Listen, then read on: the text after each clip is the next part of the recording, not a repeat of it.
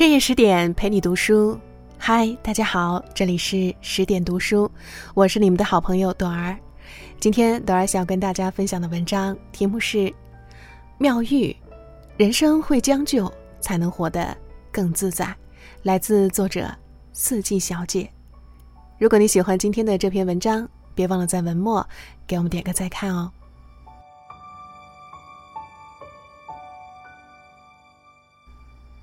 少时我看电视剧《红楼梦》，只觉得女子太多，整天胭脂水粉、吃茶聊天，甚是无趣。上学后，我开始看原著，厚厚的一本书，实在看不下去，只记得金陵十二钗外加宝玉。当初印象最为深刻的是黛玉和宝钗，妙玉其人印象并不深刻。一个偶然的机会，我再次捧起《红楼梦》。才发现，原来妙玉才是曹雪芹最为偏爱的女子。妙玉生于苏州的一个官宦人家，家境优越。她一出生就得到了家族上下所有人的喜爱。可是她身体十分不好，为了让妙玉能够平安长大，她父母经常求神拜佛。一日，高人对他们说：“若想此女顺利长大，必须。”皈依佛门。他们看着小妙玉稚嫩的脸庞，心中实在不忍。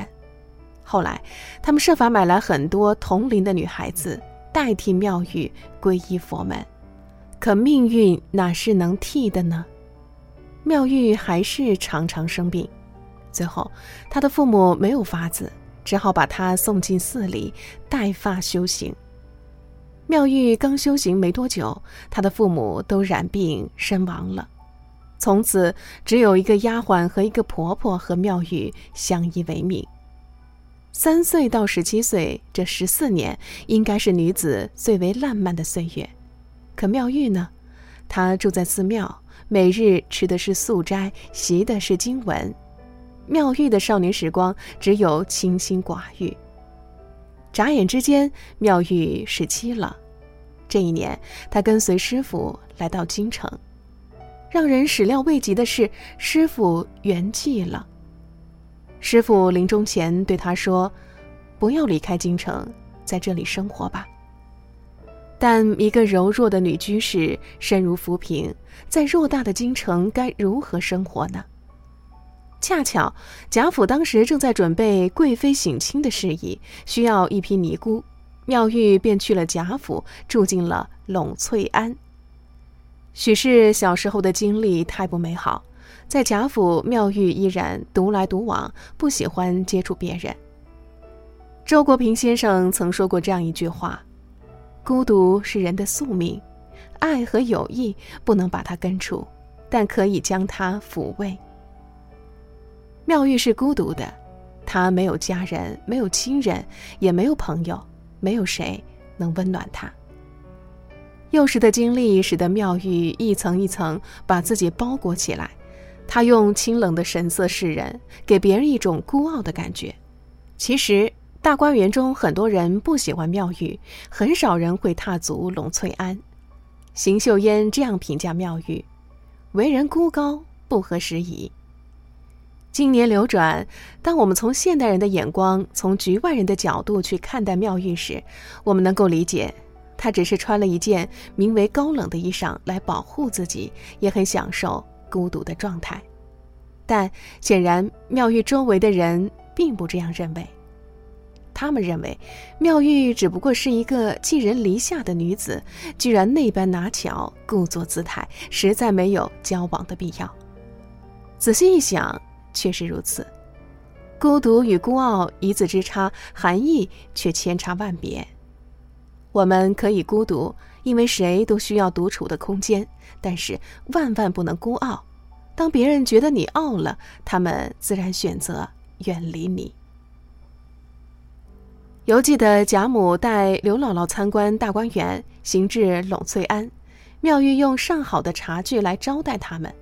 可是，当他们走后，妙玉急忙对丫鬟说：“把刘姥姥用过的那只成窑的茶杯扔掉，再去把地面好好打扫一遍。”在妙玉看来，刘姥姥生于市井，是粗陋之人，他厌恶刘姥姥粗鄙的话语和动作，觉得污了她的地界儿，所以他迫不及待地清理刘姥姥留下的痕迹，仿佛这样就能维持栊翠庵的雅洁。但事情真的如此吗？还记得那日是宝玉的生日，妙玉送上一份帖子，这让在场的所有人都惊诧不已。栊翠庵的那个妙玉居然会给别人下帖子。妙玉居然会记得别人的生日，你看，几乎所有人的第一反应都是不可能，因为他们认为妙玉就不像是能做出这种事的人。《红楼梦》中人物成百上千，但论起高洁雅致，妙玉称第二，没人敢说自己是第一。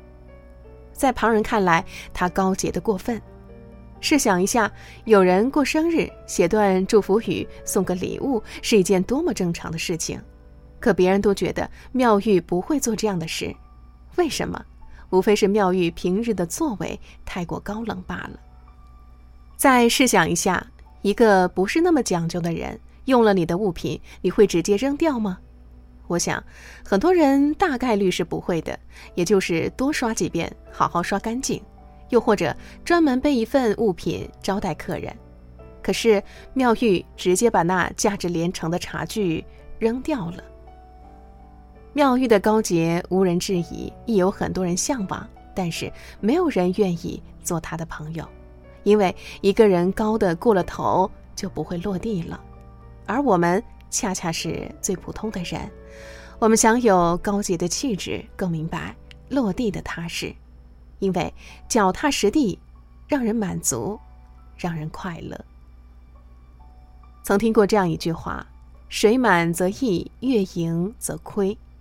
人活一世，最忌十全十美。”当初我不懂，后来细细咂摸妙玉的一生，稍稍明白了其中的意思。以往我们都想要十全十美，妙玉亦如此。虽然他从小父母双亡，带发修行，依然向往十全十美。虽然他是佛家子弟，却莫名的羡慕庄子。他敬佩庄子，向往庄子的境界，也想达到那种境界。虽然他身处红尘俗世，却以坎外人自居，在他心里是想要和俗世分得清清楚楚。有一日。黛玉、宝钗二人作诗，请妙玉续写。他提笔写道：“其孰焉望尽，全知不问缘。”只有参透人生奥秘的人，才能写出这样的诗句。可人生的乐趣，恰恰在于知道与做到之间，总是隔着一段距离。妙玉明白他想要的，他想到达庄子的境界，他想和俗世分得清楚。但身处红尘，又如何脱离呢？缺憾才是人生的常态，但妙玉不明白。就如同妙玉的判词：“玉洁何曾洁，云空未必空。可怜金玉质，终陷闹泥中。”当我们拼命的想去抓住一件东西，结果往往是抓不到。当我们拼命的想要实现一个目标，结果往往是差一点儿。不是我们不够努力，而是人生总有缺憾罢了。要知道，十全九美，最美的往往是无法实现的那一美。当我们明白这个道理，也就能活得更加从容。曹雪芹在《世难容》中写过这样一段话：“可叹这。”青灯古殿人将老，辜负了红粉朱楼春色阑。